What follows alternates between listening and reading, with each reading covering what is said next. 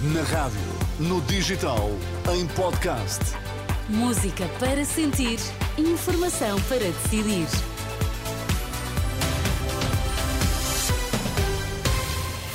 As notícias das duas com a Filipa Ribeiro para já os destaques. Boa tarde, Filipa.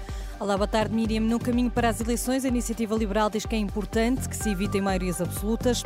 Está marcado para daqui a uma hora novo protesto de professores em Lisboa.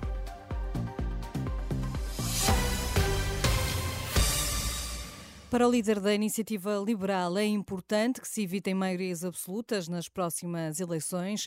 Depois de uma reunião do Conselho Nacional do Partido, Rui Rocha acusou ainda o Partido Socialista de incompetência. Eu creio que os portugueses têm, têm bem a evidência do que é uma maioria absoluta e do péssimo funcionamento. Já não falo da instabilidade que acabou por levar à queda de António Costa, mas falo de demissões sucessivas no governo. Olha, uma das pessoas que se demitiu foi precisamente o candidato agora pelo PS, Pedro Nuno Santos.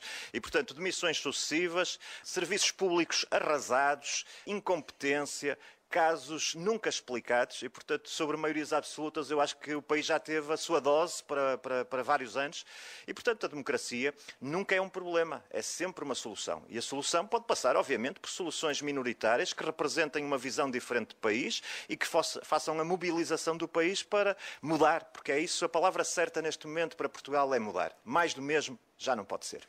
Rui Rocha, líder da Iniciativa Liberal. O Centro Nacional de Cibersegurança testou assuntos relacionados com as eleições.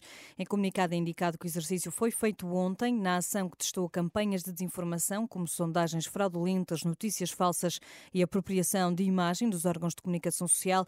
Participaram ainda a Comissão Nacional de Eleições, a entidade reguladora para a comunicação social e a Agência Lusa.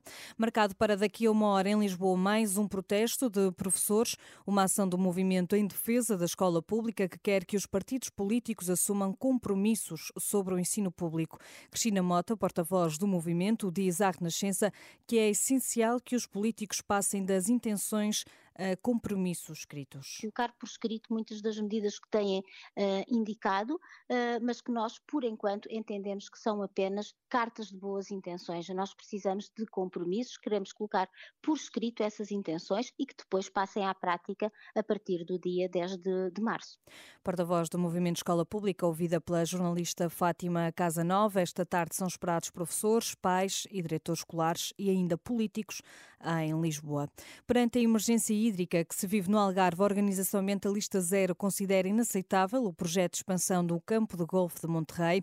Contactada pela Renascença Sara Correia, diz que o projeto não faz sentido, dado o período de seca e as dificuldades já reconhecidas pela Agência Portuguesa do Ambiente. Este é um projeto que prevê que a água utilizada para, para rega desse campo de golfe seja água proveniente da Associação de Beneficiários do Sotavento Algarvio, e, portanto, água que neste momento é utilizada quer para rega, quer para abastecimento público. No Algarve, que está numa situação de escassez hídrica e que, e que já foi dito até pela, pela Agência Portuguesa do Ambiente e pela, pelas águas do, do, Algarve, que há dificuldade em garantir que a água chega até, até ao final do ano, não se compreende como é que depois temos um campo de golfe que se pretende expandir e que pretende utilizar também dessa água. Uh, e no nosso entender, face à situação que, se, que ocorre neste momento no Algarve, isso não é, não é de todo aceitável. Sara Correia, ambientalista da Zero. O governo vai prolongar por mais seis meses a proteção temporária concedida aos cidadãos ucranianos em caso da continuação da guerra na Ucrânia. É o que indica a ministra adjunta Ana Catarina Mendes, que responde assim favoravelmente à petição lançada na última semana. A Polícia Judiciária está a investigar a morte de um homem baleado na via pública em Oeiras na última madrugada. A vítima terá sido alvejada a partir de um carro. Informação avançada pela PSP à Renascença. Até o momento não há registro de qualquer detenção. Esta estas e outras notícias sempre atualizadas em rr.pt.